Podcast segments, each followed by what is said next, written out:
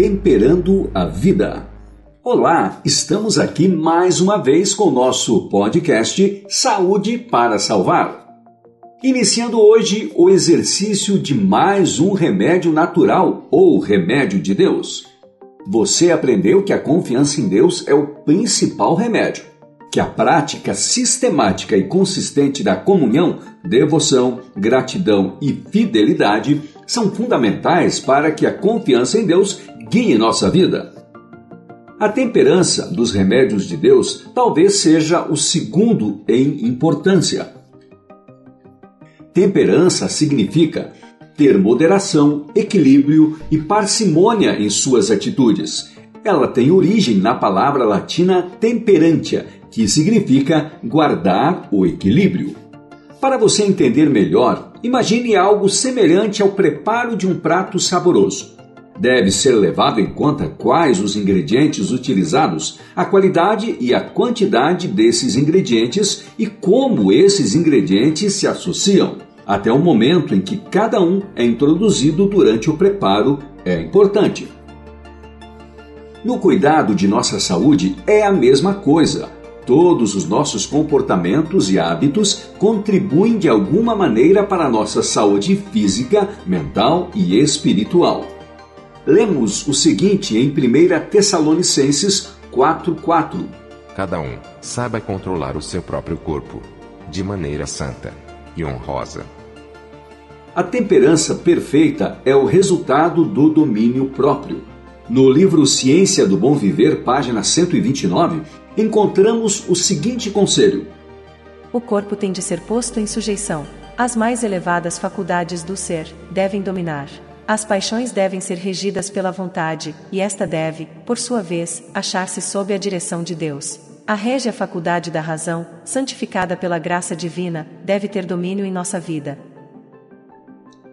Assim como na confiança em Deus, vamos propor a cada semana o exercício de uma estratégia para que a temperança seja algo natural e constante na sua vida. Na primeira semana, queremos que você descubra que ingrediente deveria ser retirado da sua vida, algo que você queira ter completo domínio e que hoje você tem muita dificuldade com isso. O parâmetro para você utilizar encontramos em Filipenses 4:8. Finalmente, irmãos, tudo que é verdadeiro, tudo que é respeitável, tudo que é justo, tudo que é puro, tudo que é amável, tudo que é de boa fama, se alguma virtude há, e se algum louvor existe, seja isso que ocupe o vosso pensamento.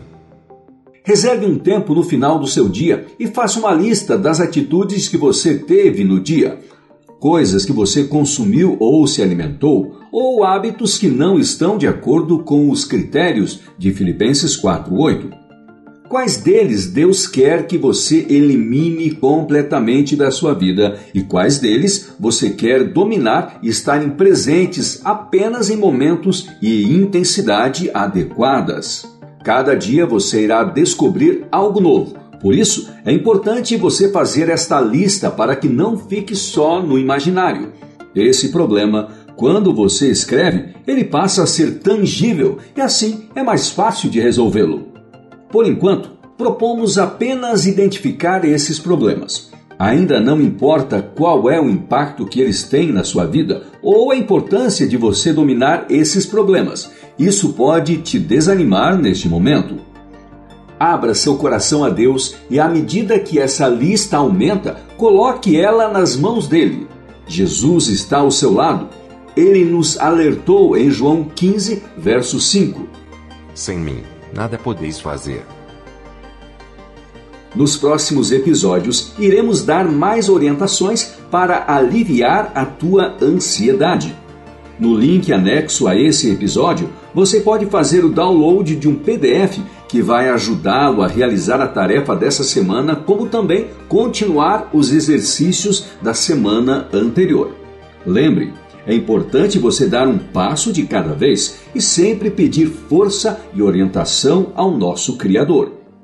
Inscreva-se no canal para receber as notificações. Compartilhe com seus amigos. Um grande abraço e até o próximo episódio de Saúde para Salvar.